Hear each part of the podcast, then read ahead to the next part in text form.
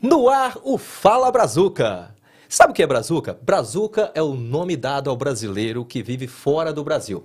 Eu sou Brazuca e estou aqui para contar a minha história e de vários brasileiros que, assim como eu, deixaram o Brasil à procura do sonho americano. Para contar a história dele de Brazuca hoje aqui, eu tenho o Tico Invictus, que é um amigo meu de muito tempo e o Tico está aqui hoje para contar a história dele. Tudo bem, Tico? Tudo bem, mais ou menos uns 15 anos que eu já te conheço, né, Gilson? Que isso, hein, cara? Muito tempo. Prazerão ter você comigo aqui, cara. Obrigado de estar aqui com a gente e tal. E queria que você contasse a sua história, Tico. A sua história de Brazuca. É assim, ó. A minha história é uma história legal, uma história meio sofrida, mas uma história legal. Mas eu quero contar essa história pro pessoal aqui de maneira a sentir deles se eles passaram a mesma coisa que eu, se eles eh, tiveram um pouco mais de dificuldade. Eu gosto de ouvir essas histórias das pessoas. Todo mundo sabe que eu trabalho na construção aqui nos Estados Unidos e eu adoro perguntar às pessoas na construção sempre, você vem de onde, cara? O que, que você faz? Ah, como é que você chegou aqui e tal? E agora vamos fazer isso aqui no Fala Brazuca. Você, Ticão, que tem uma história maravilhosa, você imigrou para os Estados Unidos quando?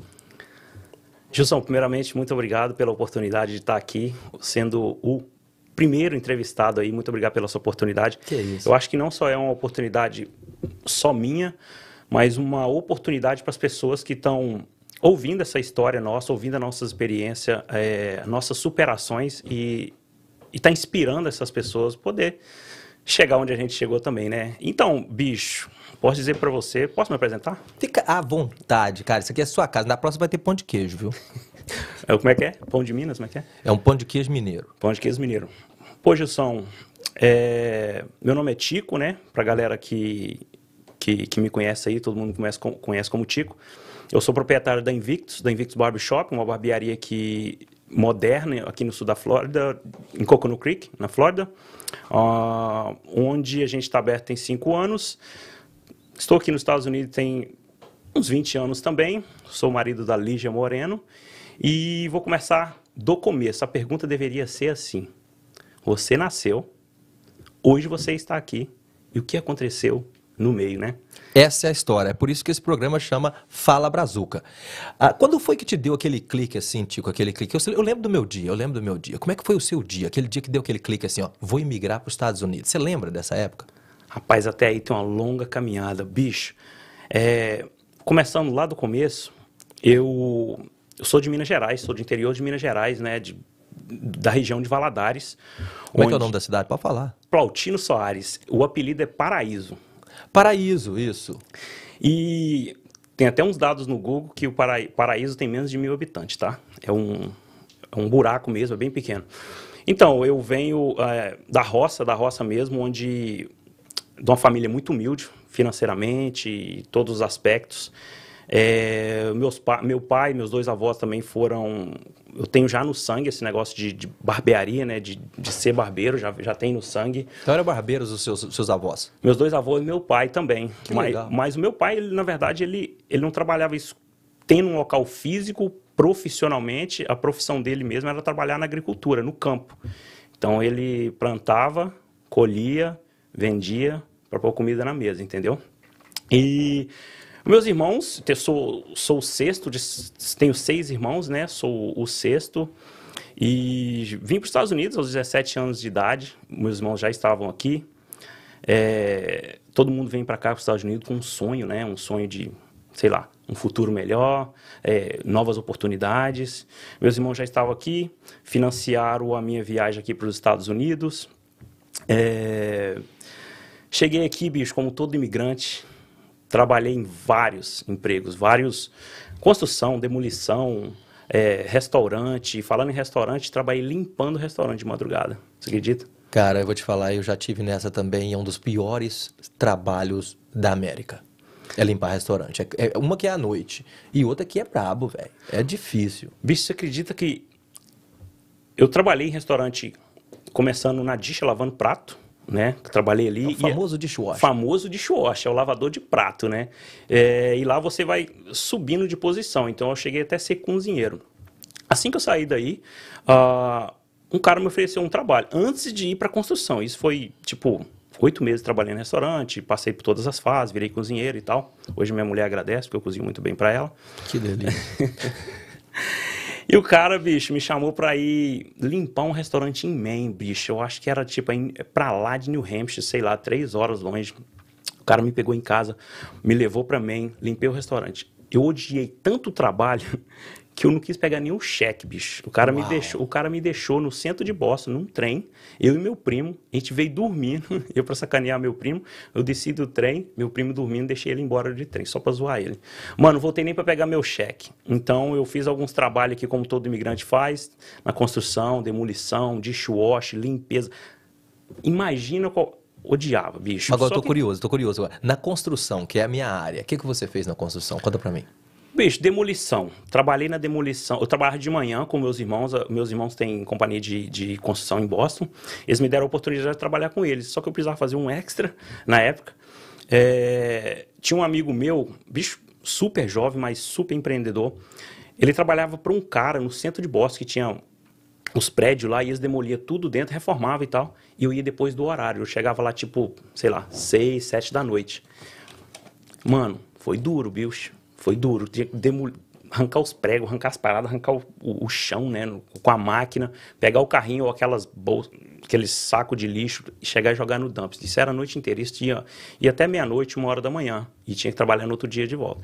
Trabalhei no plumbing, trabalhei na elétrica, pintando casa com meus irmãos também. Você mexe com pintura também, né? Ixi, já foram muitos anos de pintura, mas é bom demais. Tu- tu- tudo é bom na construção. É, eu- Bicho, não, não, pô, é um trabalho digno, né?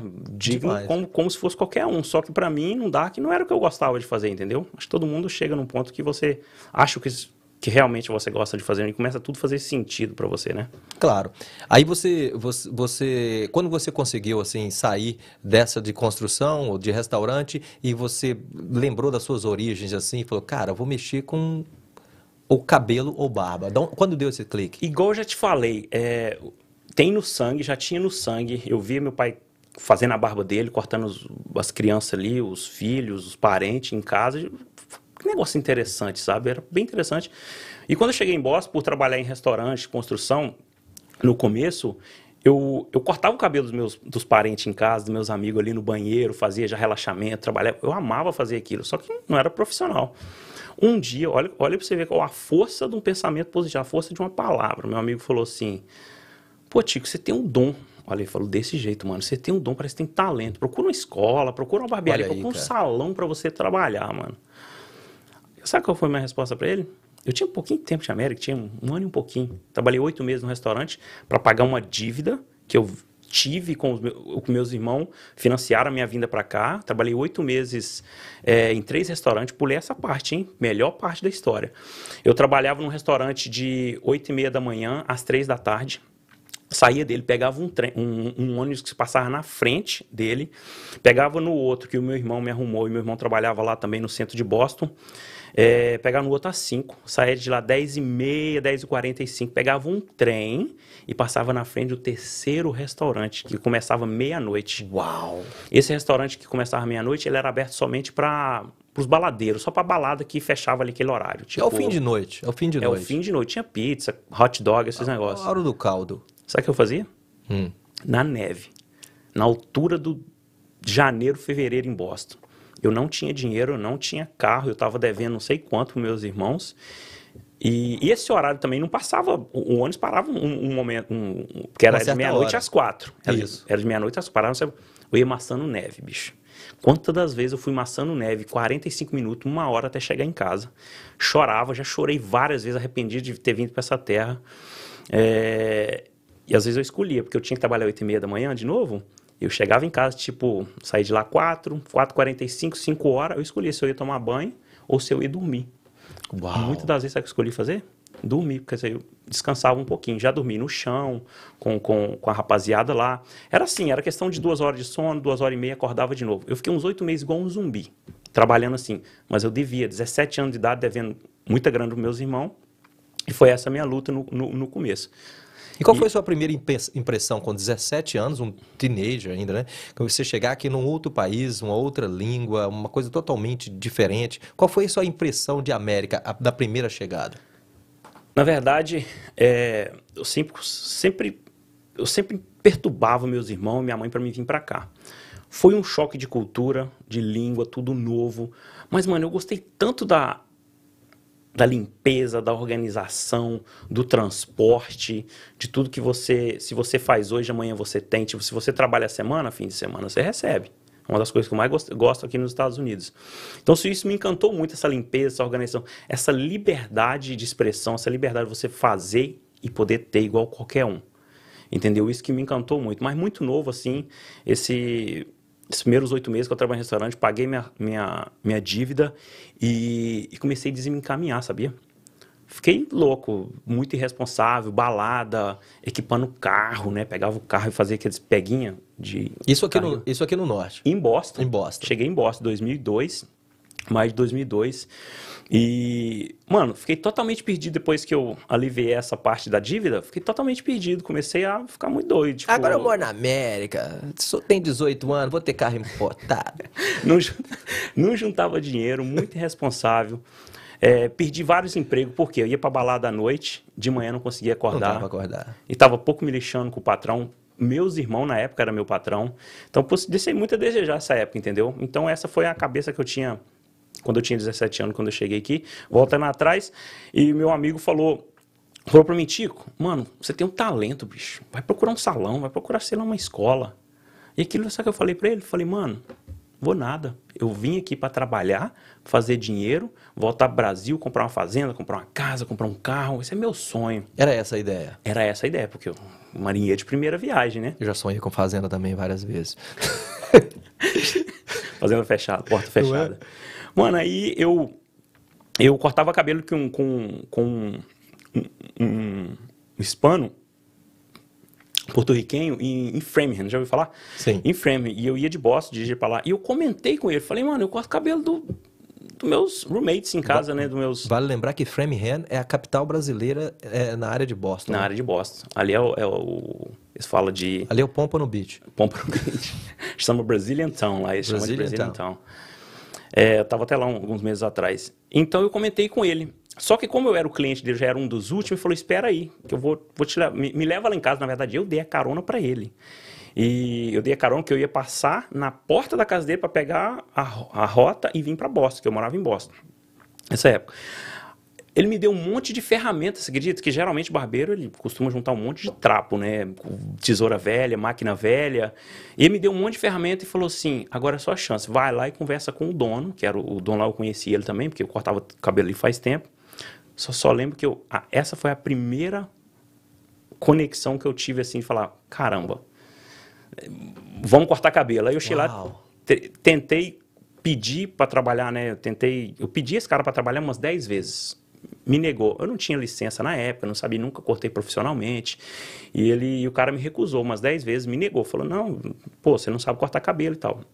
Décima quinta vez, o bicho falou: Vem ele cansou de mim, brother. Vem aí, menino. Aí falou quanto que era o aluguel, eu alugava cadeira na época. E eu comecei a trabalhar. E trabalhei num, ah, na área de Boston mais, um, mais uns anos. Aí trabalhei num- numa barbearia, depois trabalhei no salão unissex, onde tinha um cara que era amigão meu, que foi o meu mentor na época.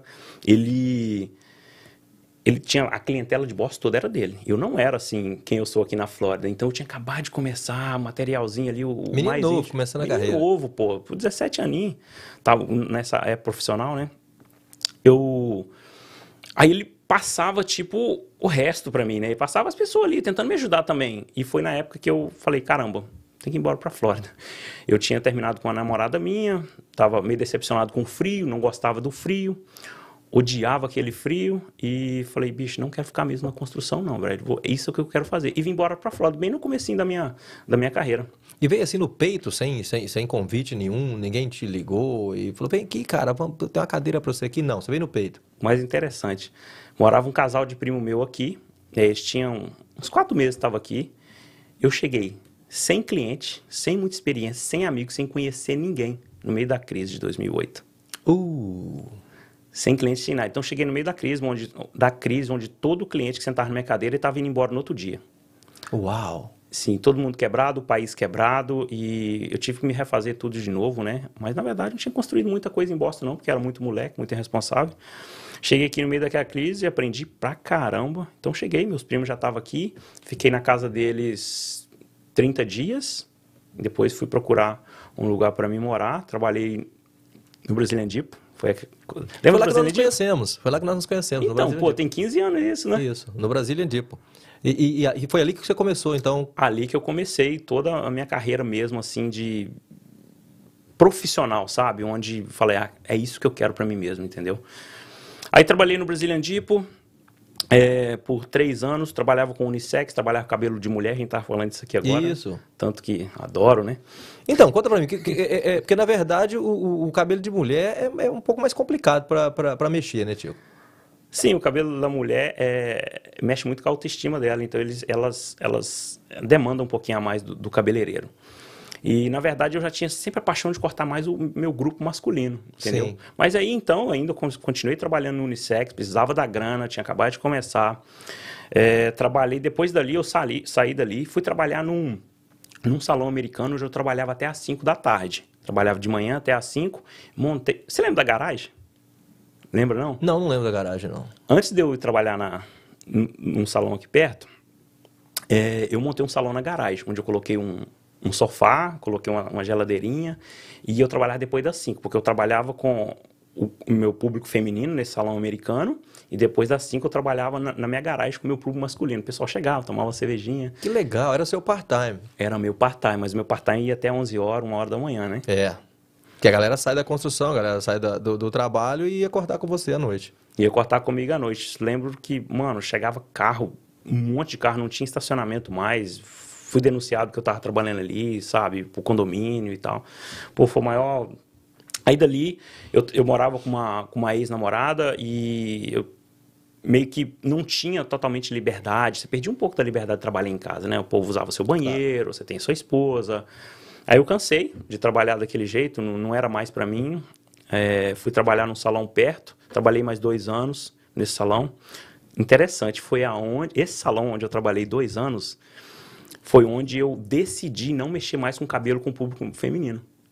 Eu falei, agora eu quero mexer só com o público uh, masculino. Só que o meu público masculino era 10%. Como é que pagar as contas? Pois é. Sabe o que eu fiz? Porque a mulher ela volta no cabeleireiro. A mulher ela volta no cabeleireiro é quase toda semana. O homem já deixa passar uma semana ou duas, né? É o contrário. Vou te falar o porquê. Geralmente, a mulher ela vai fazer um, um ela vai fazer um procedimento no cabelo uh, de cor, por exemplo. Ela vem a cada três meses corte é verdade, a cada três, quatro é. meses. Verdade, mas não corta tanto. Não corta tanto. Lá em casa ela, dá briga. E se ela vem fazer um cabelo, uma escova, de repente ela vem a cada 15 dias ou toda semana.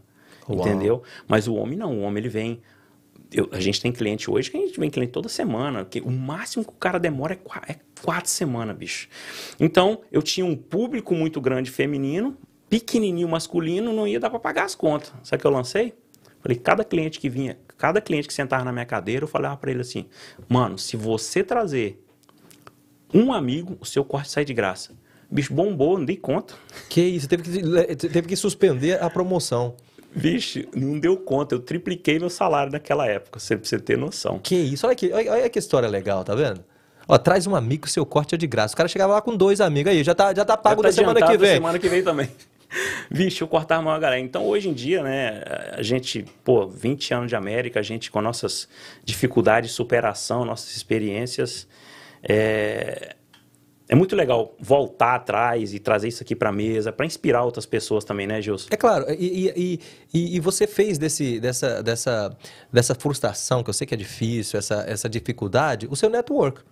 Esse negócio de você ter colocado gente para essa promoção e traz um amigo, você já pegou o telefone de um, já pegou do outro, num instante seu network ficou grande. Quando você decidiu abrir seu próprio negócio, você estava com o network na sua mão. Pô, foi aí que eu comecei a criar minha, minha clientela, sabia? Sim. Uma clientela masculina, né? Onde eu já não estava dando conta. E nesse, aí nesse salão eu alugava cadeira ali, trabalhei dois anos, migrei para um outro salão perto, alugando também cadeira, conheci a minha esposa. Nessa mesma semana que eu, eu conheci a minha esposa. Aí eu trabalhei mais quatro anos aí. Antes de chegar no final desses quatro anos, eu já tava, eu tinha conhecido ela, falei para ela que, pô, mano, eu tenho um sonho de ter uma barbearia, uma barbearia moderna. Você sabe? acredita que eu lembro direitinho o dia que você me contou isso? Eu estava sentado na sua cadeira, você ainda alugava cadeira ainda, num salão. Você me fez a proposta para fazer parceria. Você lembra disso? Olha para você ver que coisa interessante. Eu, eu, lembro, que, eu lembro que você estava cortando meu cabelo. Gente, corta meu cabelo há muito tempo, viu? E você está vendo essa barba aqui? Eu não tiro por causa que ele não deixa. Aí... Então, é, eu lembro que você falou bem, cara, eu tô afim de abrir. Eu até lembro que eu falei pra você, cara, vamos fazer uma parceria, vamos fazer um negócio junto e tal. Aí eu, bora, bora, bora. É, eu lembro que você colocou pilha e tal. E aí você já começou a mexer o negócio. Quando eu vi que você começou a mexer, eu falei, cara, ele vai longe agora, agora vai. Agora vai. E você acredita que a melhor coisa que aconteceu na minha vida foi não ter parceiro, brother? Claro. Porque é igual um relacionamento. É, Casamento. É um casamento, bicho. Você tem que dar satisfação, você tem que. Você se torna um. Isso. Entendeu? Então, e por vários outros motivos, graças a Deus não deu certo. É, falei da minha história para es- falei da minha da barbearia que eu queria montar para minha esposa. Você acha que ela acreditou em mim? Mano, era um sonho muito louco. Tipo assim, ninguém tinha. A, em 2017 não tinha barbearia aqui moderna.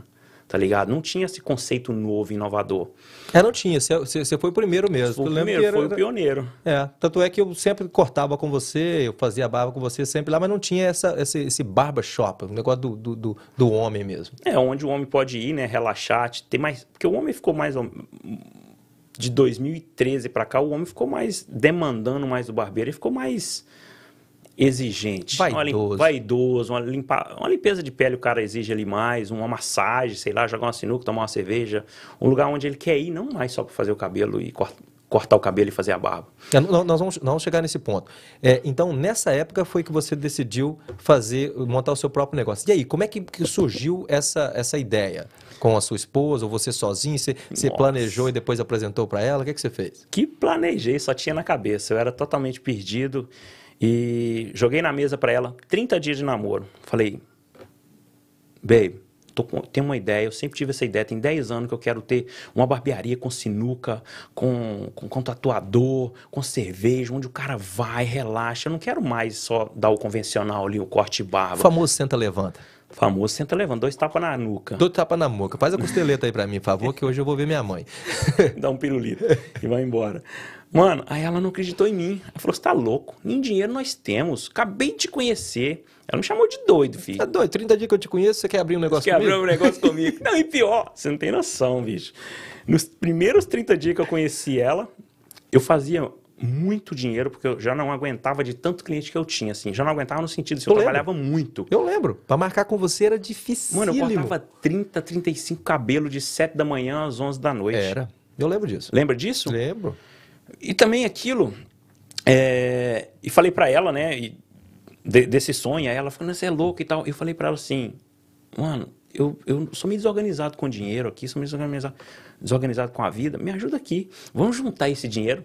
Ela fazia 400 dólares na semana e eu fazia cinco vezes mais do que ela. Vamos juntar. Ela não quis não, Ela correu? Ela correu? ela não quis não. Eu olhei pra ela assim, mas peraí. Tô te entendendo, Não não, tô te entendendo, só tá um plus aqui, só tá um adicionando e ela não quis. Ela ficou com medo, lógico, 30 dias de, de relacionamento. É, Que história legal, eu não sabia dessa. Você não sabia dessa, né? Você lançou na mesa com 30 dias. Ela, Ela- assustou, quase que ela correu. Ela foi quase aqui- perdeu ela. Quase per- ela soube de mim, é doido. E ela, e ela não acreditou em mim, sabia? Ela me deu crédito zero. Lógico, 30 dias que você conhece a pessoa, vai dar crédito como? Aí eu batendo na mesma tecla, falando dos sonhos e tal, do meu sonho, que eu queria uma barbearia assim, com essa logo, já tinha nome, sabe? Eu já, já tava todo empolgado, era algo bem assim que ninguém tinha. Eu falei, caramba, eu vou ser o pioneiro dessa parada. Aí, por ela ela tava batendo essa tecla que não queria, que não queria, que não queria, que era muito loucuragem. Ela encontrou com um amigo dela, um amigo, um amigo do pai dela, na verdade, que veio morar aqui nos Estados Unidos, aí uma amiga dela veio ficar na casa do cara. O cara deu o maior, maior incentivo para ela, porque para minha esposa, no caso, porque a esposa dele incentivou ele a ser quem ele é, um cara bem sucedido. Ele falou: dá força ao seu marido. Você não tem nada a perder agora. O seu marido, não, na época, era o namorado. Namorado de 30 dias. Menos de Dá 30 moral dias. pra esse menino. Mano, aí ela, ela disse isso, aí chegou em casa, ela, ele colocou aquela sementinha nela. Eu não sei se foi no mesmo dia, na mesma semana, só sei que chegou um momento e ela falou pra mim assim, vamos fazer. E ela é farmacêutica, estudou quase cinco anos farmácia, entrou nesse sonho comigo, vamos construir essa barbearia. Começamos a fazer, eu, eu trabalhava tipo 7 horas da manhã às 11 horas da noite, ela trabalhava lá também no, no trabalho que ela fazia, vendendo granito, fazendo outras coisas. E começou a juntar uma parte, que a gente juntou o dinheiro junto na mesma conta, conta corrente, e, e uma parte desse dinheiro a gente estava colocando do lado para montar a barbearia, Pro sabe? negócio, que legal. Ficamos ficamos alguns anos montando, é, juntando esse dinheiro. E foi fácil, não, viu, Gilson? É, muita dificuldade, a gente. É, como é que eu digo isso?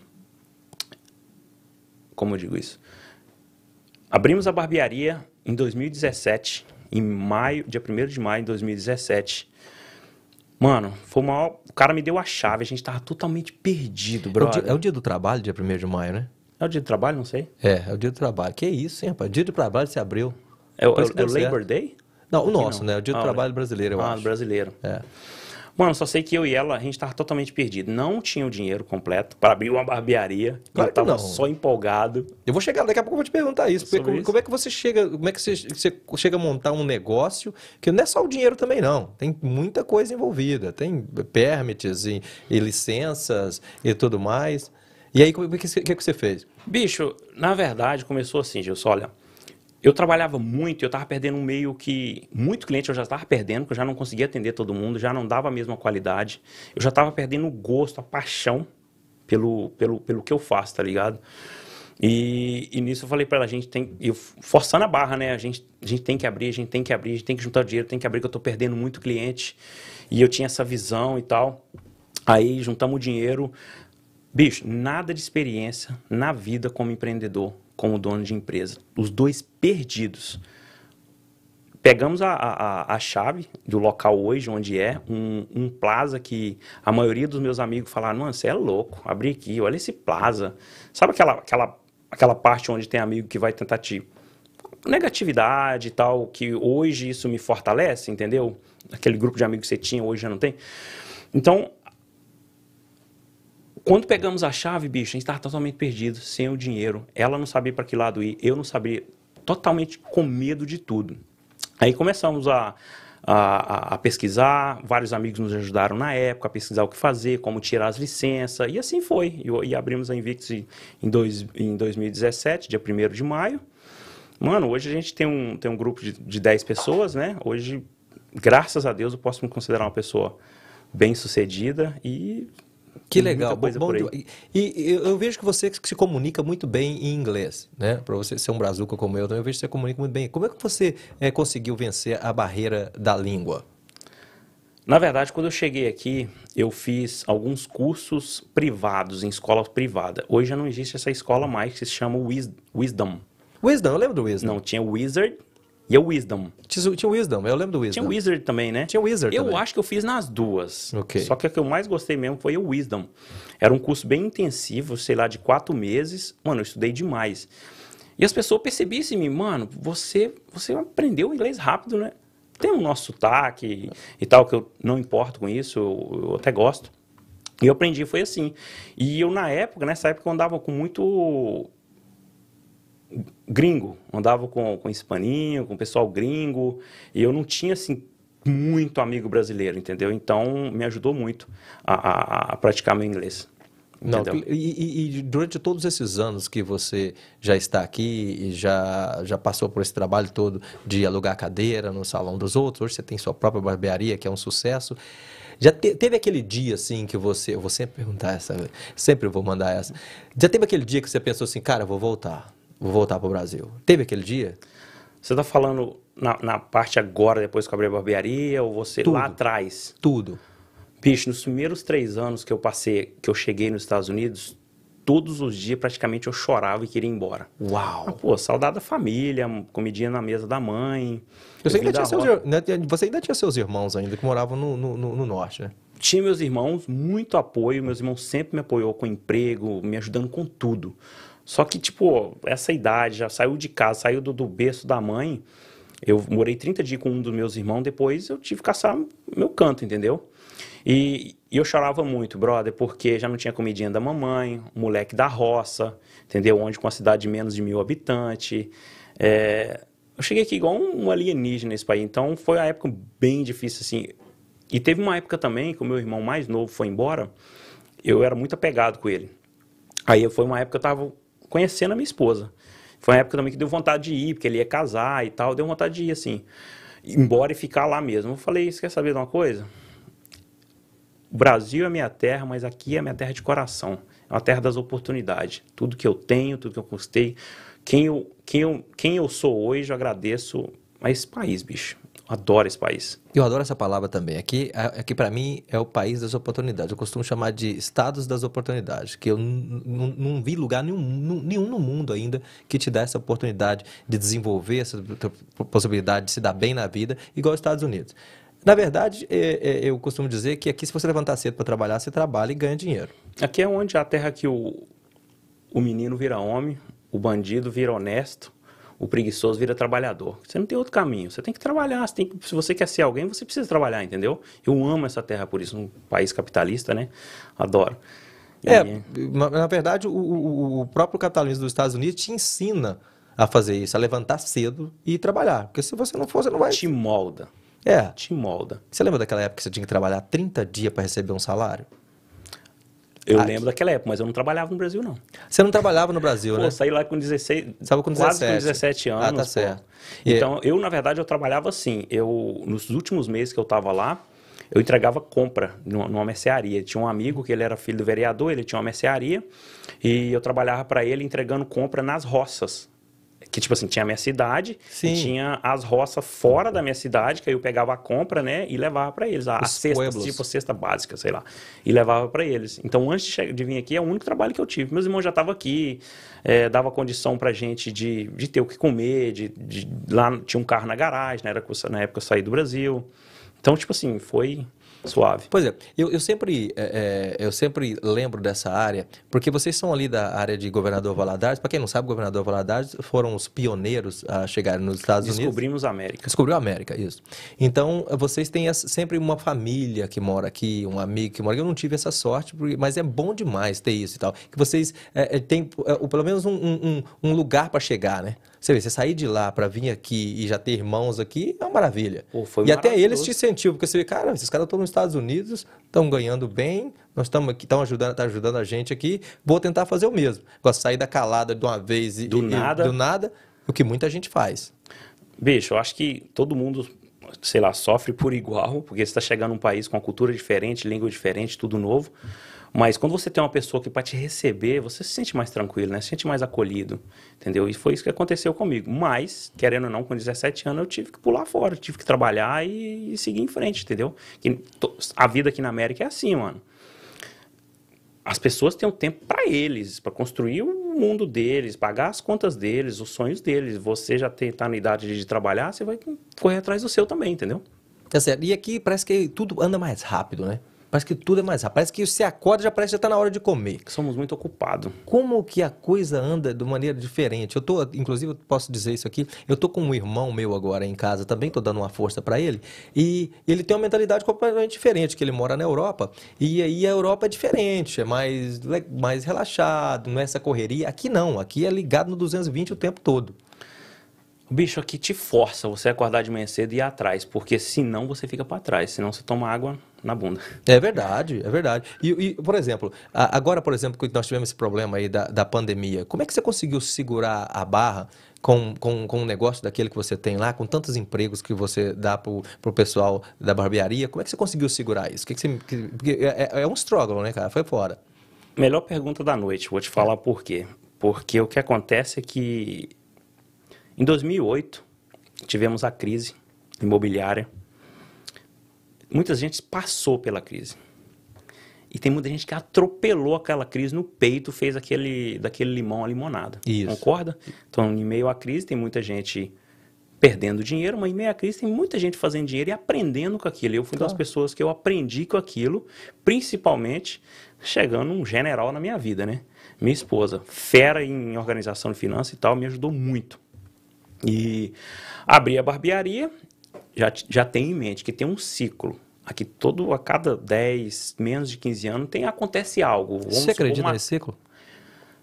Ele é real mesmo? Ele é real que se você... É, que se você olhar no Google, é real, a cada 10 anos, ela vem de, ela vem de nomes diferentes. Isso. Ela vem é, da gripe do frango, ela vem do coronavírus, ela vem da, da, da Do real estate do real market. estate, então ela vem de nome diferente, o povo acaba esquecendo.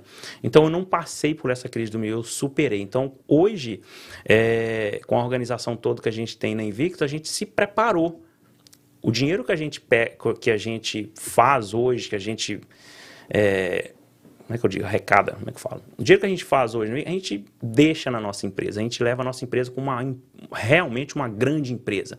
E essa empresa, é, Você reinveste na empresa, isso é muito importante. Esse dinheiro a gente reinveste e deixa no caixa da empresa para uma possível crise. Então, quando chegou o Covid, mano, a maioria das pessoas está desesperada. Quantas pessoas me ligou e falaram, o que, que você está fazendo, não sei o que lá mais.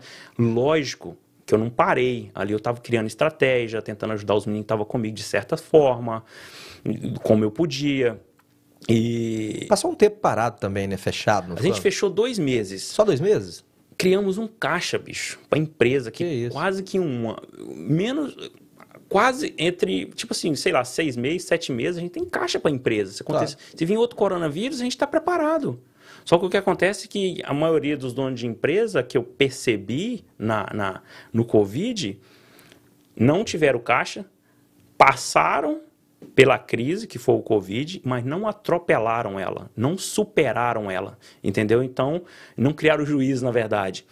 A gente criou juízo, a gente tem um caixa para a empresa, qualquer crise que vinha a gente segura no peito e estamos sempre inovando e sempre re- resiliente. Você tem que estar aprendendo com essa situação, senão outra vai vir, vai vir um ventinho e você vai cair, pô. É porque muita gente quebrou. Muita gente quebrou. Conheço muita gente que tinha lojas que, que, que quebrou. Eu sempre falo de barbearia, mas em geral, bicho, eu vi muita empresa.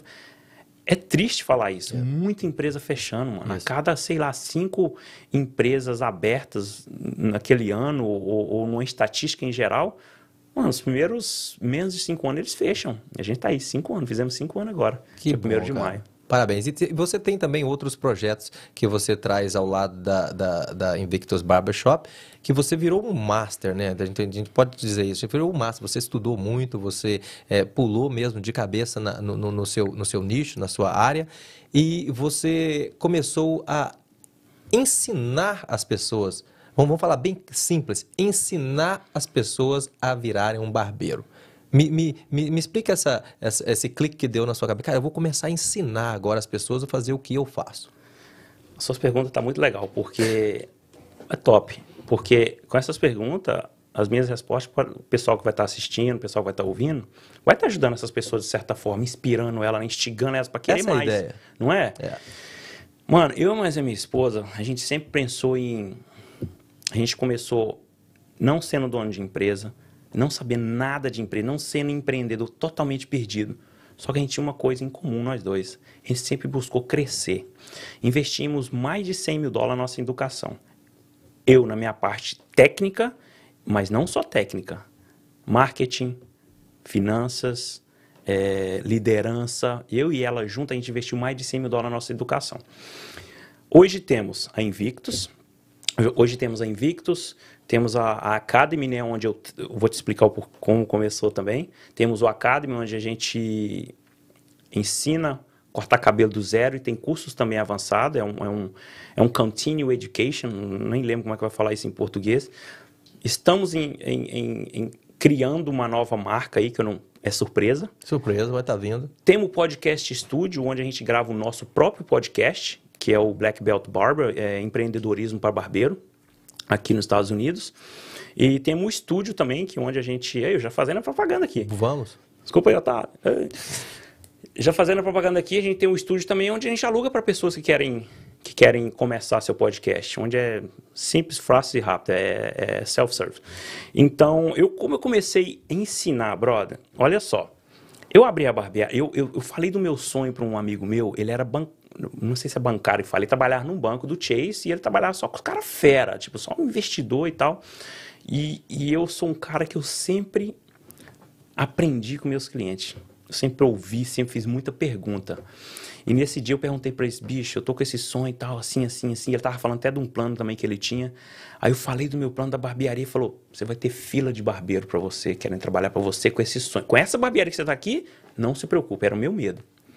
Abri a barbearia, comecei com eu, eu, Luiz e Daila, três barbeiros. Minha maior dificuldade foi achar pessoas para trabalhar comigo, você acredita? Uau. Um dos maiores motivos é porque, como era uma barbearia, é uma barbearia renomeada, onde a gente quer dar o máximo de excelência para o cliente, e eu tenho que arrumar uma forma de treinar os meus barbeiros para passar essa excelência, para ser dar o melhor para o cliente ali sentado, a melhor experiência possível. É porque você criou uma experiência eh, diferente, né? A pessoa que vai na Invictus Barbershop, ela não vai no senta levanta, ela não vai sentar lá para fazer o barba, cabelo e bigode. Vai lá para sentar, você faz massagem na cabeça da gente, a gente quase dorme naquela cadeira. E depois você senta, é tudo é, é limpinho, é gostoso, é, é, o ambiente é legal. Então o cara tem uma experiência. Minha moleque fala isso, que ela fala quando você vai lá na Invictus, você tem uma experiência diferente. é isso que é a intenção foi essa, é passar uma experiência para o cliente. O core business da nossa empresa é lifestyle, né? Então, a gente quer onde o cliente ele se sinta na casa dele. Você está entendendo?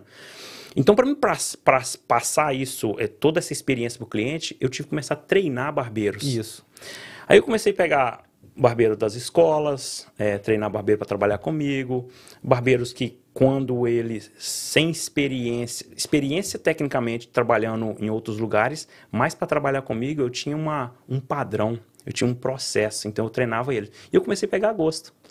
Comecei a apaixonar, ensinar as pessoas e ver, mano, o tanto que todos os barbeiros que não já não os que estão lá e os que não estão lá, o tanto que eles desenvolveram, o tanto que eles cresceram, quem eles é hoje, puta, mano, eu falo, caraca, que orgulho ver esses caras onde eles estão hoje, sabe? Treinei, peguei na mão do zero ali. O cara que não sabia segurar uma tesoura e hoje faz um corte na régua.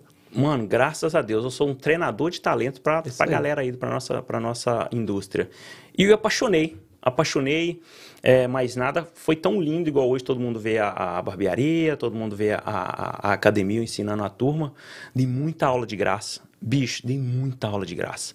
A primeira aula que eu dei é, foi em 2019, eu, eu dei uma aula para um, um, grupo de mulheres de um salão de uma amiga minha. Posso falar o nome?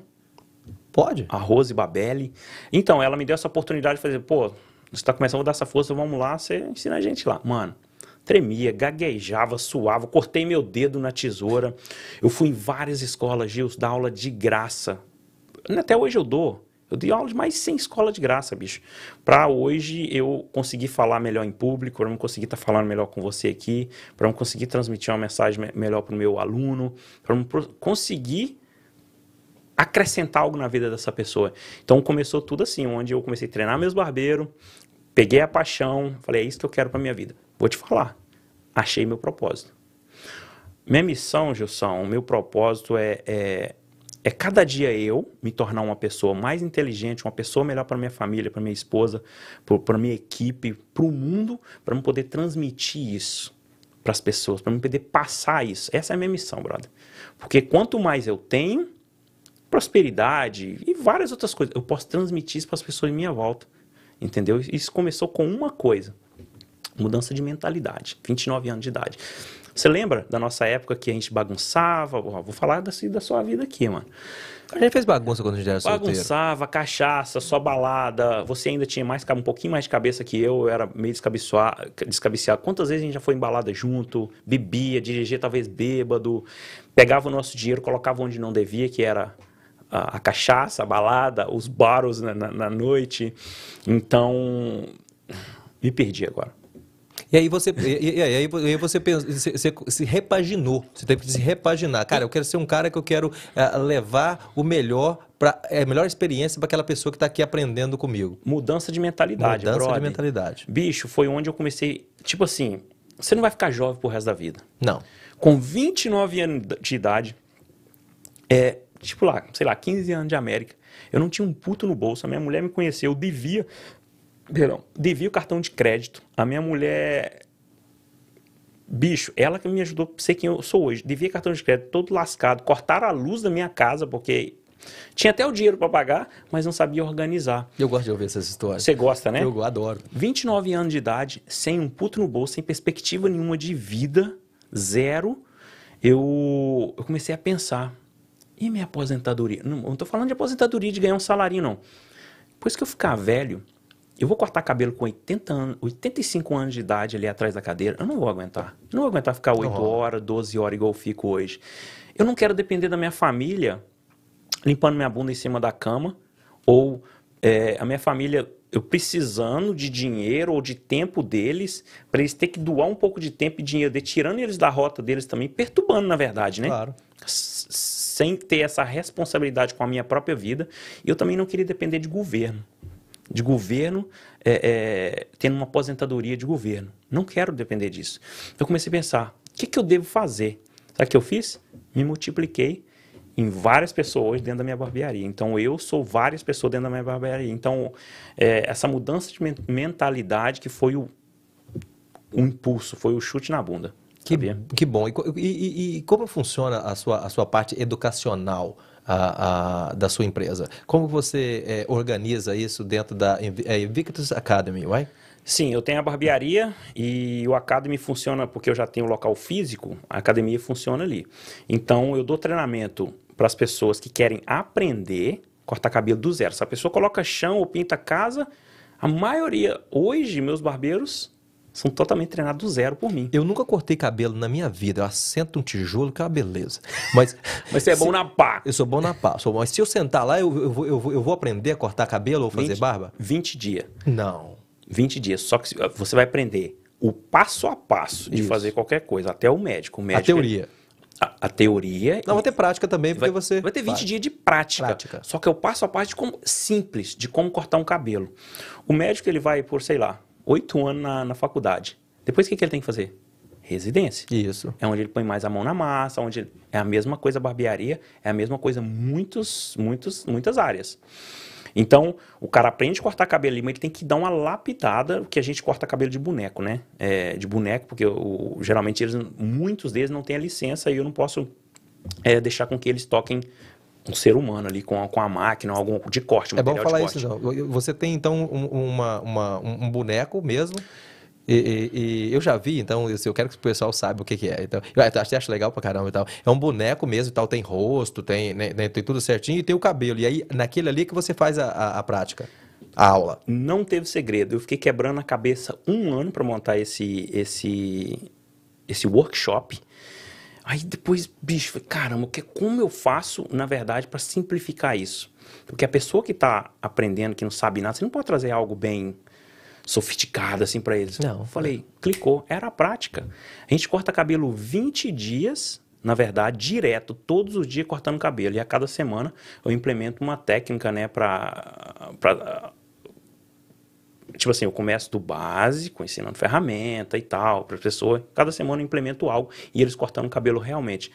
O que eles, eu falo básico, mas o que eles aprendem é mais avançado que muitas coisas que tem aí fora que os meninos aprendem.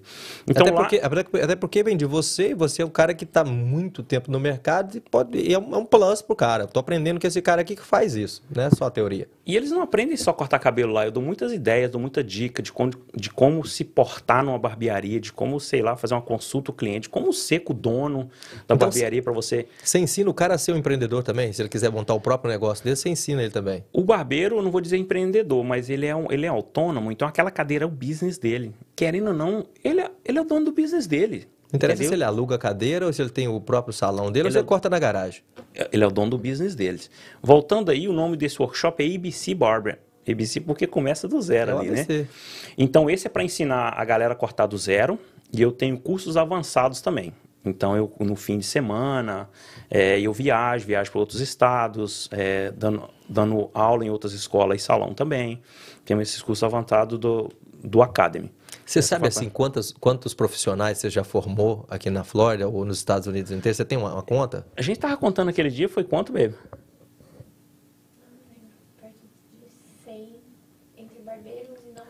Uau! Quase 100 assim, pessoas em total. Não que eu formei só do zero, né? Os que eu dou fim de semana é curso avançado. Então, formei muitas pessoas. Entendeu? Fora as escolas que eu não formo, mas eu vou lá dar aula.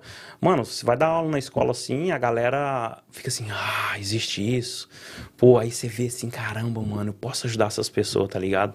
Isso é o mais. Por exemplo, eu já, eu já, eu já fiz minha barba, o meu cabelo com meninos de 19 anos que aprenderam com você. E como é o cara nunca ter colocado a mão ali numa barba, num cabelo? E como é isso? Como é, como é que você passa para a pessoa?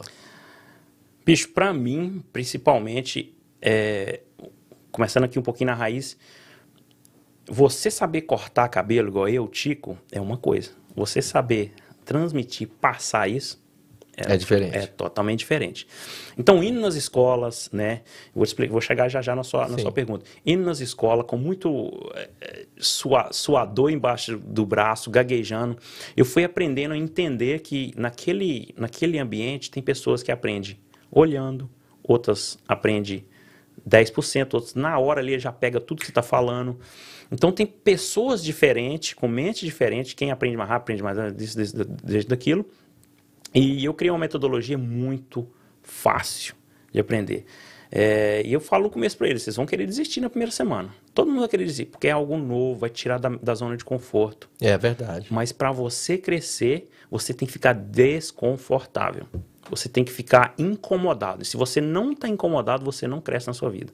Sai da zona de conforto. Você sai da zona de conforto. Então, é, esses meninos aprendem porque te garanto aqui, eu não tive muita paciência no começo, porque no começo, assim, bem no comecinho, porque é coisa...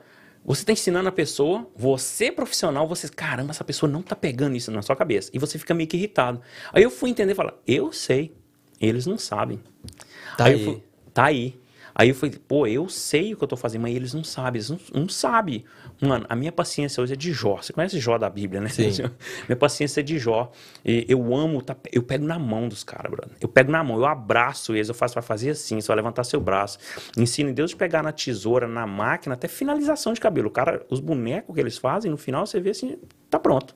Uau. Entendeu? Hoje, hoje se eu falar aí, vamos, vamos dizer que eu formei no ABC, né? 40 alunos, por exemplo. Mano, desses 40 alunos, sei lá, 38 tá, tá trabalhando. Tá trabalhando. Nas barbearias em redor aqui, as barbearias que eu conheço, cada barbearia tem um aluno meu. Graças a Deus. Que legal. Mano, é muito gratificante, brother. Sabe o que, é gratificante ver um cara tendo uma profissão, tendo uma carreira, sabe? O cara odiava o que ele fazia, voltando atrás, não é um, um, um trabalho que não digno, é um trabalho de construção, whatever. Mas você vê esses moleque novo falando, eu quero aprender isso. Eu lembro de mim, pô. Eu, quando, eu, quando, eu, quando, eu, vejo um menino de 19 anos, falo, não, isso é o que eu quero fazer, eu gosto disso e tal, e fazendo bem feito, e depois ainda vejo que o moleque aprendeu com você, eu falo, não, então foi muito bem ensinado. Mano, eu, a mesma... É tão gratificante, dá vontade de emocionar. Quando eu vejo eu formando esses moleque, bicho, é, e o sorriso dele, e eles, a gratidão deles. Caramba, brother. Sabe, sabe qual que é o meu maior reward? Reward, como é que fala em, português? Minha maior reward é ver hoje sorriso no rosto dessa rapaziada. É a gratificação mesmo. Minha, minha maior gratificação. Eu sou tão grato de ver esse sorriso, é o que, é o que me complementa, é o que me faz continuar. Entendeu? Isso aí. Ainda mais, ainda, ainda mais o cara que, que, que aprende bem e mesmo que ele não monte o negócio dele, ele consiga trabalhar ali a semana toda, porque nós temos que falar, barbeiro é uma profissão boa. O cara consegue ganhar dinheiro com, com, com, com, com com barbearia, se ele souber fazer um negócio legal, porque... É, é, você tá falando ele trabalhando ali com alguém, no caso, né? Ele trabalhando, isso. Você ensina pro cara também ah, como que ele é, como que ele começa o próprio negócio dele também, ou não? Você só ensina pro cara na academia o que ele, o que ele tem que fazer mesmo e tal no cabelo ou na barba? Estou trabalhando num projeto top. Tô puxando, pra... tô puxando sua língua hoje, né? Tô puxando, não, mas é segredo. Você já já vai saber. Tô trabalhando num projeto para isso.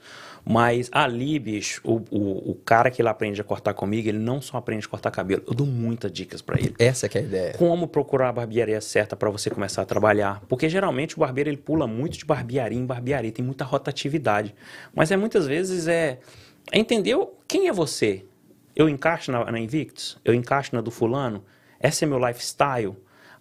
Eu acho que o barbeiro, eu ensino para eles, você, você ir lá, sentar, olhar o, a cultura, olhar o ambiente, fazer uma entrevista com o, dono, com o dono da barbearia, fazer perguntas, entender se aquilo ali é para você. Senão você vai entrar, vai ficar três meses e vai sair. Então eu ensino muito mais que isso. Dou ideias, dou dicas. De, de, como fazer as coisas, de como agir dentro da barbearia, ser comunicativo. Por exemplo, não estamos no mercado de cortar cabelo, estamos no, no, no mercado de lidar com pessoas, por exemplo. E como é que você Entendeu? viu eu, eu, eu quero te fazer uma pergunta e essa vai ser direta, mas eu vou esperar ela um pouquinho.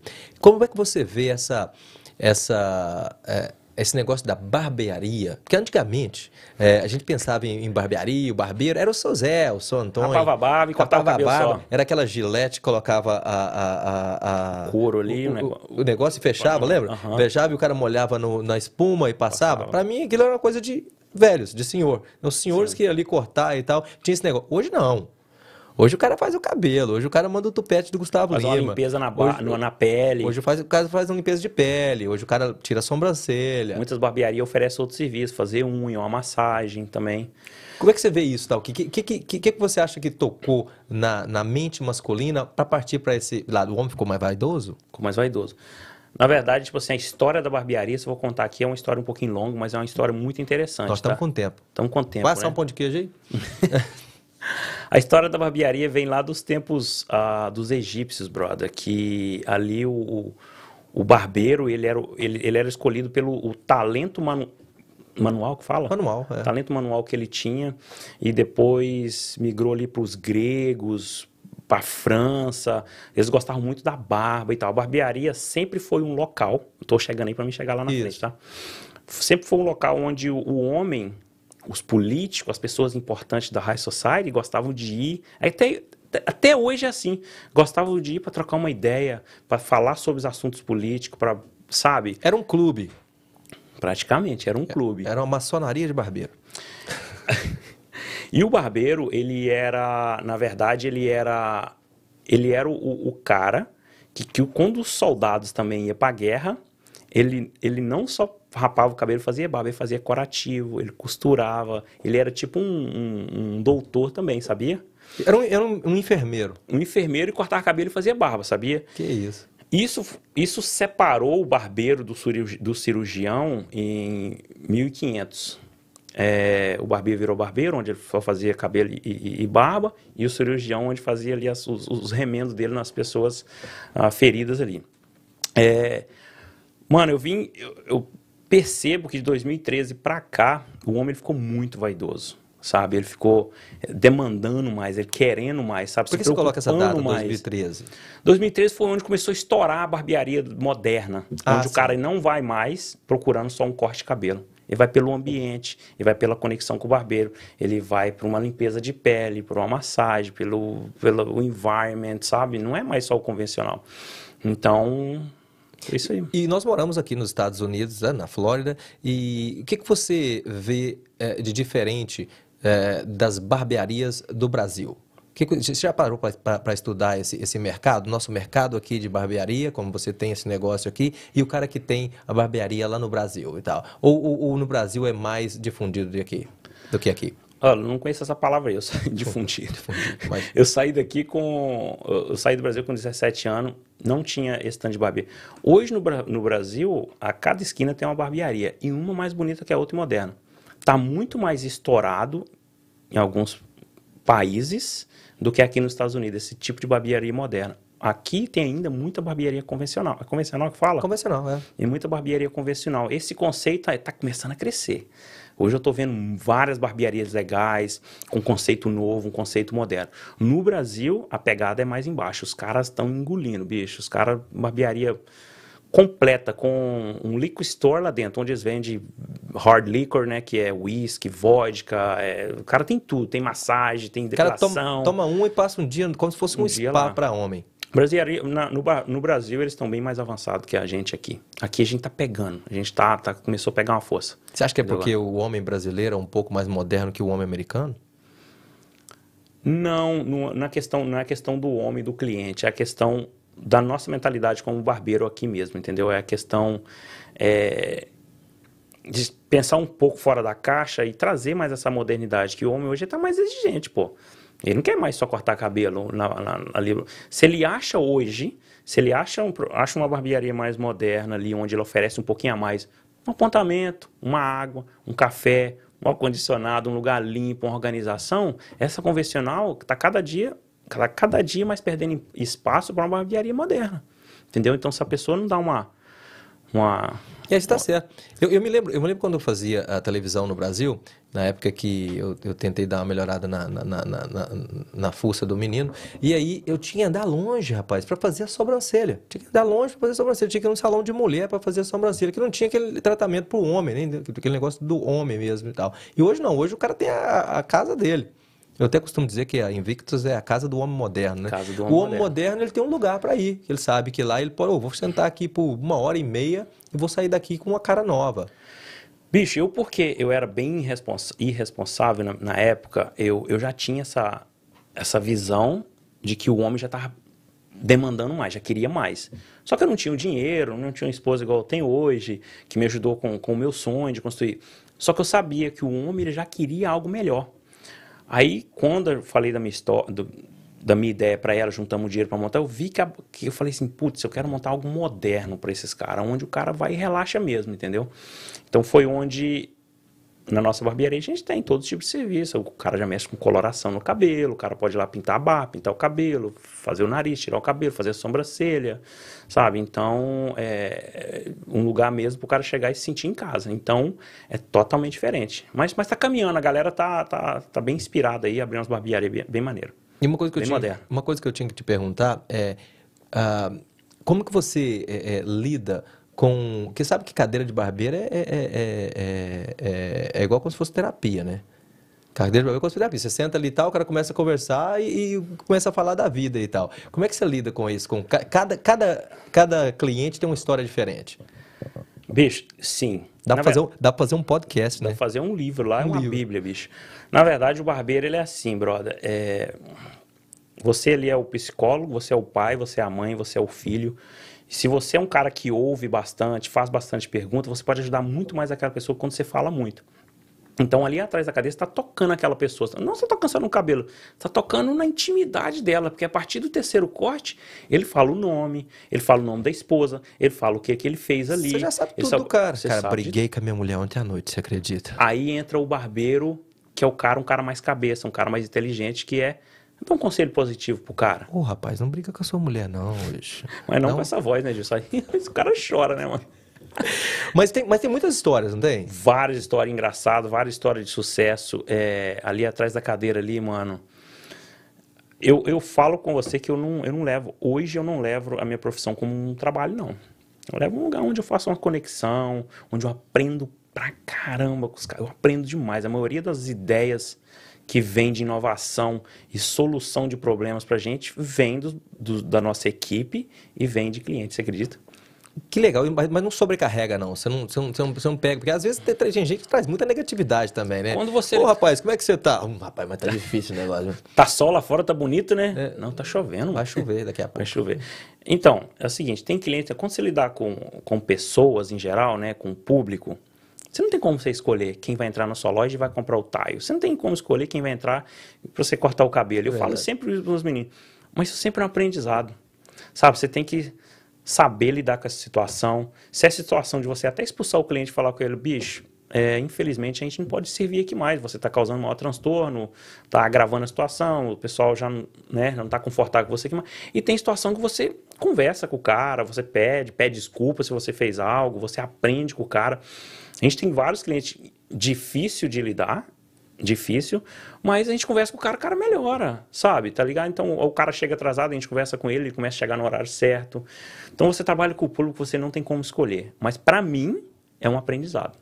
Todo dia é um aprendizado. É só levar para esse lado, então, que todo dia é uma história nova, todo dia é um aprendizado diferente. Na verdade, as pessoas. É...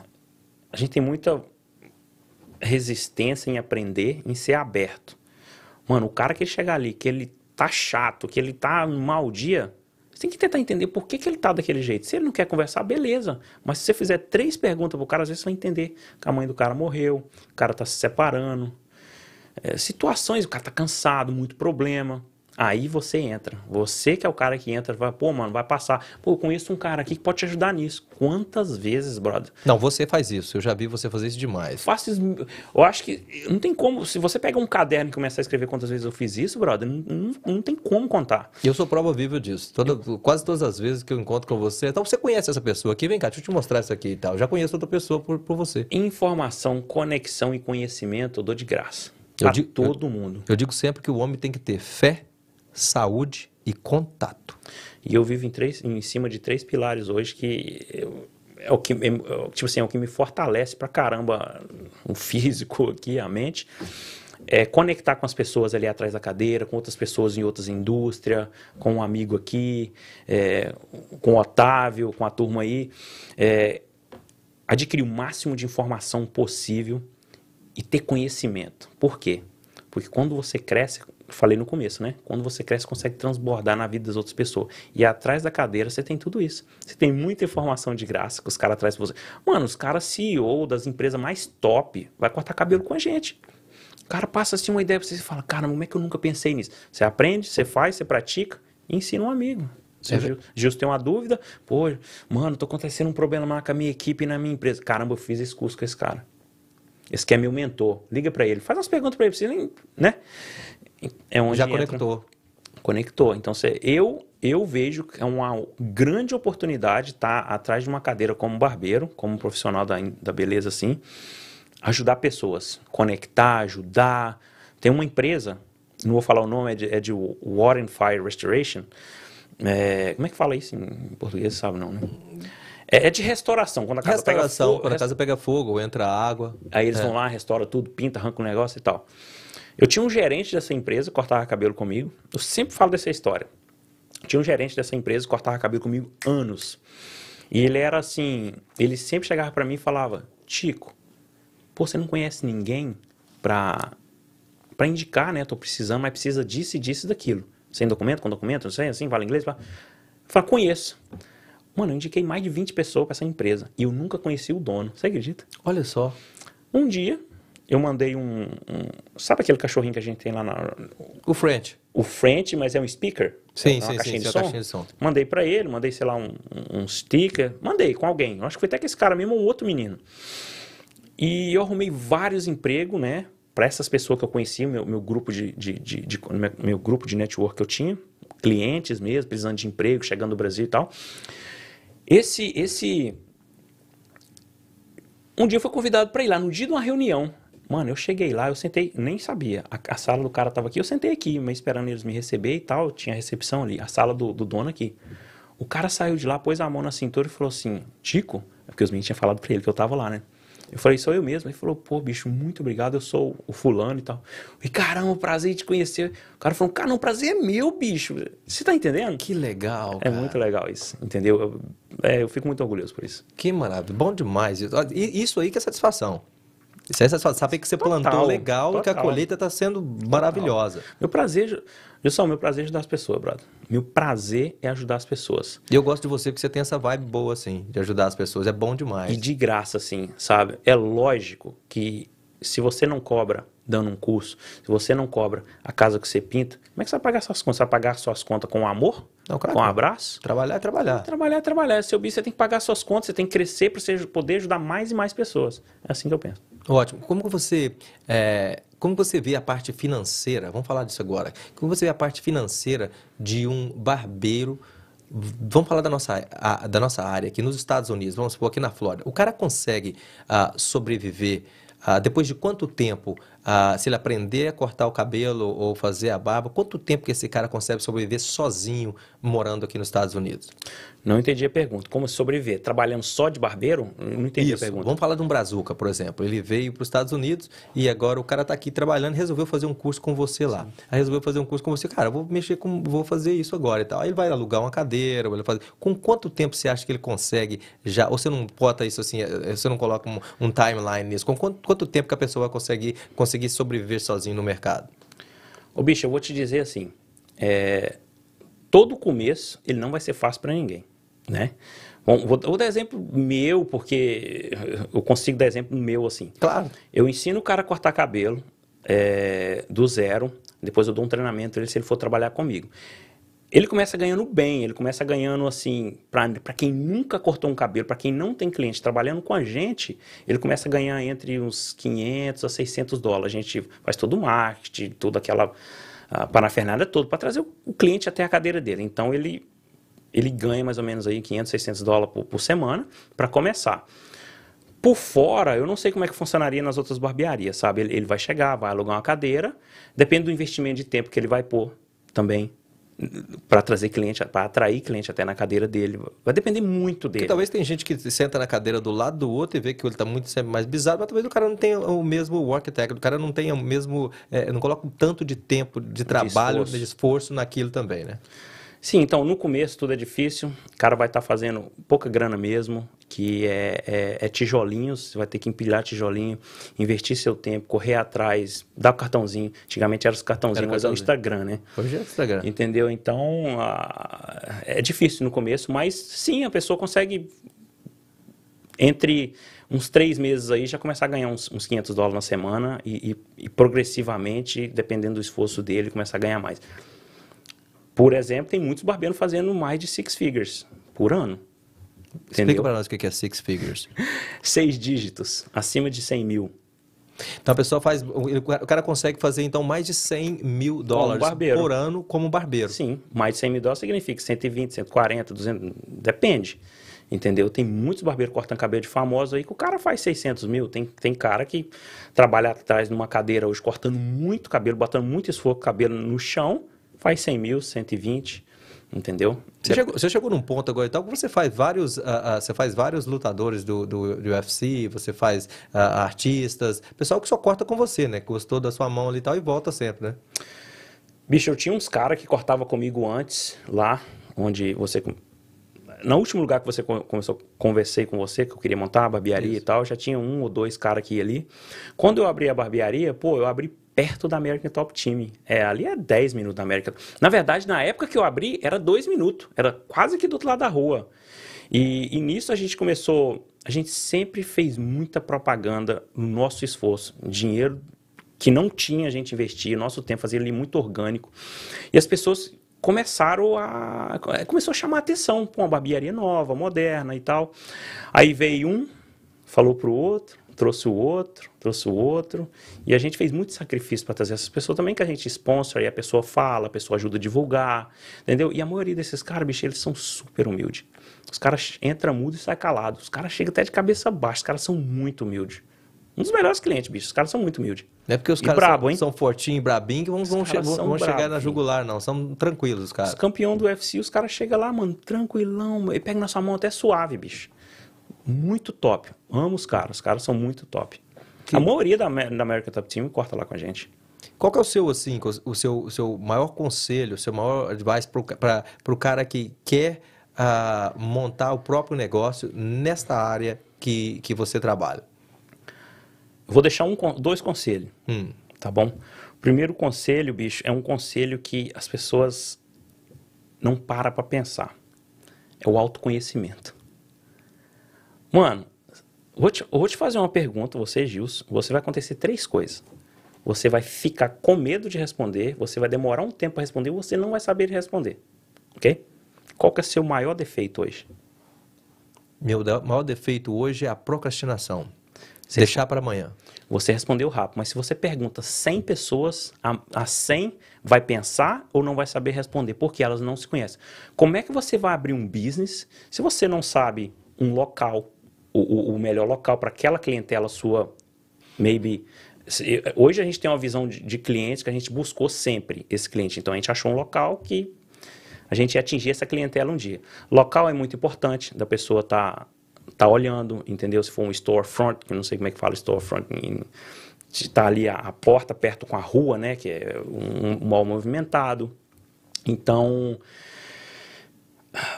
você tem que se conhecer. Você tem que se conhecer primeiro por exemplo, você acabou de começar a cortar cabelo, você está aprendendo, você não tem uma base, uma estrutura, você não. Uma estrutura sim, tecnicamente não sabe cortar, não tem cliente. Como é que você vai abrir uma barbearia? Você não tem experiência. Uma coisa, uma dica que eu dou é se o cara. Ele tem que trabalhar no mínimo para abrir uma barbearia, no mínimo uns três anos no mercado.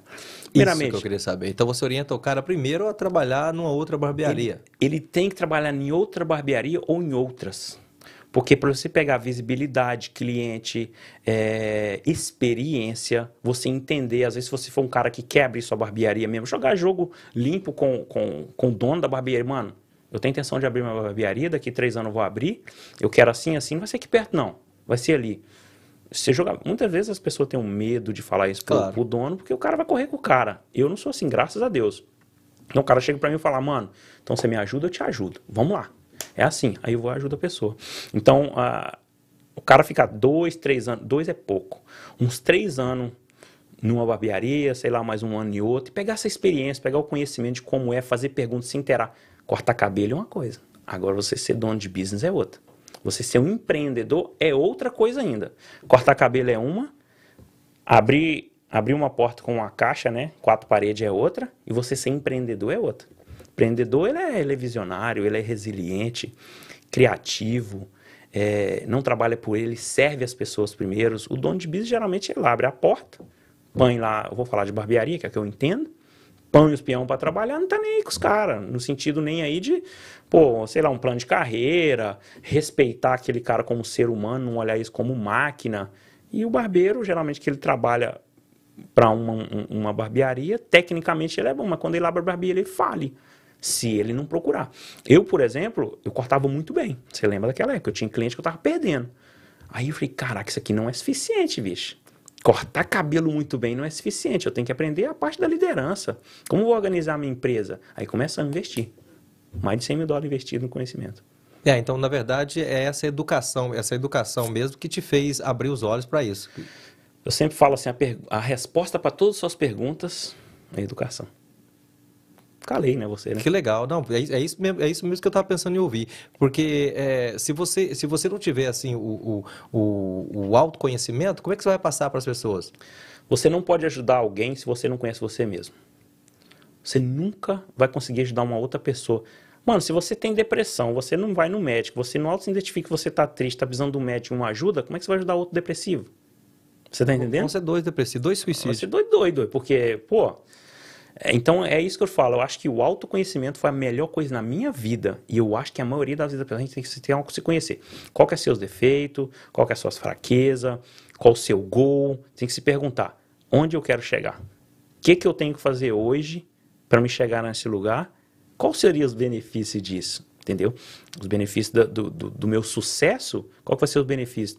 Uma vida melhor, segurança para minha esposa. é, eu levo sucesso como ajudar as pessoas. Para mim, esse é o sucesso, ajudar o mais pessoas possível. Então, mas sucesso define, são de sucesso para cada um é uma coisa. Um é dinheiro, outro é casa, outro é saúde, outra, né? Então é isso aí. Então, para você, sucesso é ajudar o outro.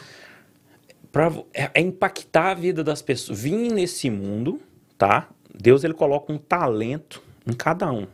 Todo mundo tem um talento nesse planeta. Não existe uma pessoa que não tem um talento. Todo mundo tem um talento? Todo mundo tem um talento. Se ele toca viola, se ele cozinha, eu cozinho. Eu cozinho muito bem, mas não sei tocar uma viola. O Otávio tá ali, ó, fera ali, comandando as câmeras, no som, na parada. Você é fera em tudo que você... Você é um puta de um radialista. Lá eu não vou segurar a palavra, não. É um é livre. puta de um radialista, um cara... Mano, sabe qual que é o seu talento? Eu já te falei isso. Você é um puta de um comunicador. Você transmite a mensagem, você traz as pessoas para perto de você, você faz as pessoas falar assim: caramba, eu consigo também. Então, nós todos temos talento, Deus colocou talento, só temos que achar esse talento, lapidar esse talento. O que, que eu faço? O que, que eu fiz comigo? Eu tenho meu avô, meus dois avós, meu pai como barbeiro. Eu não sabia que eu tinha um talento. Trabalhei construção, constrangido, chorando, querendo ir embora, dando martelada no dedo, no frio, xingando, uma preguiça, fazendo raiva nos outros. Quando eu descobri, falei, caramba, eu tenho um talento. É um gift, né? Que eles falam. Isso. Eu tenho um talento. Caramba, eu toco na pessoa, converso com as pessoas aqui, eu posso conectar com as pessoas. Quando eu conheci isso, eu fui lapidando esse talento. E hoje, o meu maior sucesso é poder impactar na vida das pessoas de várias formas. Que legal, cara. E qual que é essa mensagem que você quer passar para a pessoa? ah, vamos falar do Brazuca mesmo, da pessoa que talvez está vendo a gente agora, está no Brasil e pensa ah, nessa possibilidade que nós dois fizemos e que várias pessoas fazem todo ano, imigrar para um outro país, uma outra cultura, uma outra moeda, Outra língua. uma outra língua, completamente diferente. Qual é a sua mensagem para essa pessoa? Passaria uma mensagem assim, Gilson, que é o seguinte: é, o que acontece é que a maioria. Eu gosto de dar uma rodeada na conversa que dá mais. Adoro. Joga mais sal, mais tempero. Dá um temperinho. O que acontece é que as pessoas que estão aqui geralmente vêm de um sonho para quem está no Brasil. tá? Às vezes você tá num carro bom, você tá Gostei numa dessa. casa. E hoje com o Instagram é uma maravilha. Eu não vendo esse sonho pra ninguém. Que ele bom. pode ficar com raiva de mim, ele po- eu vou falar pra ele a verdade. Por mais que ele chegue aqui com raiva de mim daqui três meses, ele vai lembrar, o Tico me falou a verdade. O Tico falou que você tem que chegar aqui, pra você ter alguma coisa na sua vida, você tem que trabalhar, você tem que respeitar as pessoas, a lei funciona. O preguiçoso vira um cara trabalhador. O menino, ele vira homem. Pô, eu virei homem, mano. É onde Então- o filho chora e a mãe não vê. Onde o filho chora, a mãe não vê. Aqui você se conserta, independente de quanto tempo vai levar. É questão de tempo. Quando? Só que você vai, vai virar homem vai ser alguém na vida. Entendeu? Então é isso que eu dou conselho. Eu falo para as pessoas: é, vai vir para uma outra terra, vai ter dificuldade da língua, vai ter dificuldade da, da cultura. Eu tenho um cliente, olha pra você ver. Todo país que ele vai, ele estuda aquele país. Ele estuda como se veste, qual a comida ali, do, da cultura dele, que eles com a culinária dele. Quando ele chega lá, mano, o cara tá falando até como pedir uma comida lá na Tailândia, no, no negócio.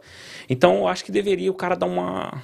ligar, pesquisar, se conseguir pegar um visto, vir, olhar como que é. É diferente você vir passear e você vir trabalhar, né? É isso aí. É, vim pra Disney é diferente. Vim lavar prato é outra É coisa. outra coisa. Pô, eu cheguei com 17 anos lavando prato, bicho. Eu lavava, eu ganhava. Sabe quantos que eu ganhava? Quanto você ganhava, Tico? 7 dólares a hora. Sem gorjeta, sem nada. Eu fiquei quatro meses na Dish. Por eu ter meus irmãos ali trabalhando, eles me ajudaram a empurrar. Aí tem as estações lá dentro do restaurante, que eu pulei. Pulei não, fui graduando, É. né? Fui pra salada, fui fritar, fui pro grill, depois fui pro salteio, que é fazer. né?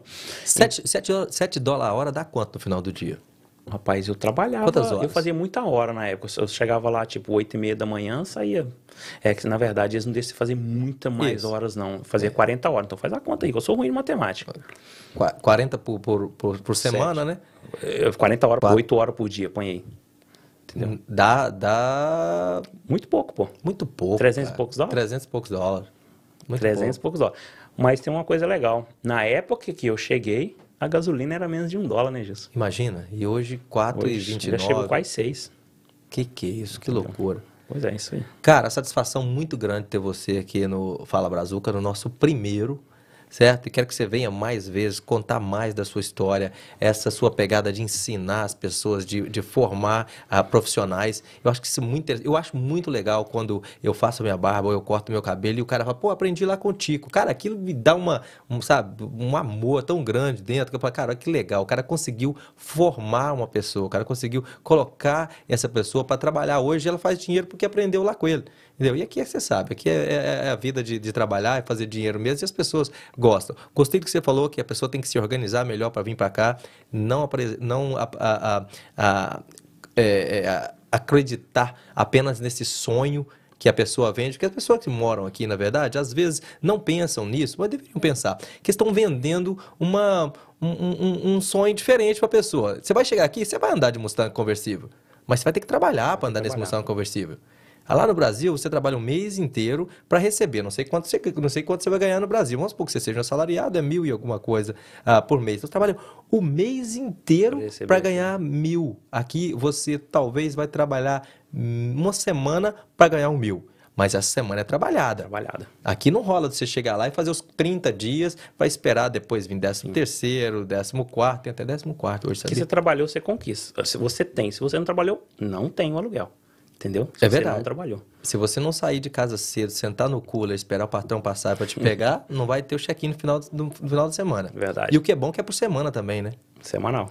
Nós vamos contar mais essas histórias aqui no Fala Brasil. Foi um prazer enorme ter você com a gente aqui. A porta está aberta para você, hora que você quiser. Só vir tomar um café, comer um pão de queijo e falar dessas histórias maravilhosas. Daí, vou deixar você deixar os seus, os seus conselhos finais aí, os seus abraços finais para você que é um cara de sucesso aqui na Flórida. E breve, breve vai estar nos Estados Unidos inteiro com essa mentalidade maravilhosa que você tem. Pô, Gilson, obrigado. É um tremendo prazer ter passado, ter compartilhado um pouco aqui da minha experiência, dos altos e baixos, dos, dos aprendizados, né, das dificuldades que a gente passou. Isso é legal, tá? Para estar inspirando essas pessoas que estão assistindo a gente. Obrigado por você ter me convidado, que foi, eu acho que é o primeiro, né? Primeiro aqui do, do, do, do, Do Fala Brazuca. do Fala Brazuca. E vou deixar aqui meu Instagram, pode ser? Claro, queria que você deixasse também a, a, o, seu, o seu podcast para que as pessoas pudessem, pudessem continuar, começarem a seguir você lá também. E é claro que é uma formação, uma formação para o empreendedor. Ele que quer é, é, saber como é que ele pode entrar nesse mercado, você ensina muito bem isso. Falou tudo. A gente tem a, a, a o Instagram da Invictus é Invictus Barbers. Tem o meu Instagram é Tico Invictus. E o Instagram do Black Belt Barber. Uh, esse Black Belt Barber Podcast é onde a gente traz empreendedorismo para barbeiro. Gostaria de agradecer pela oportunidade de novo. Show de bola. Sempre quando você chamar, estamos aí. Porta aberta para você. Fala, Brazuca. Fala, Brazuca! É nóis.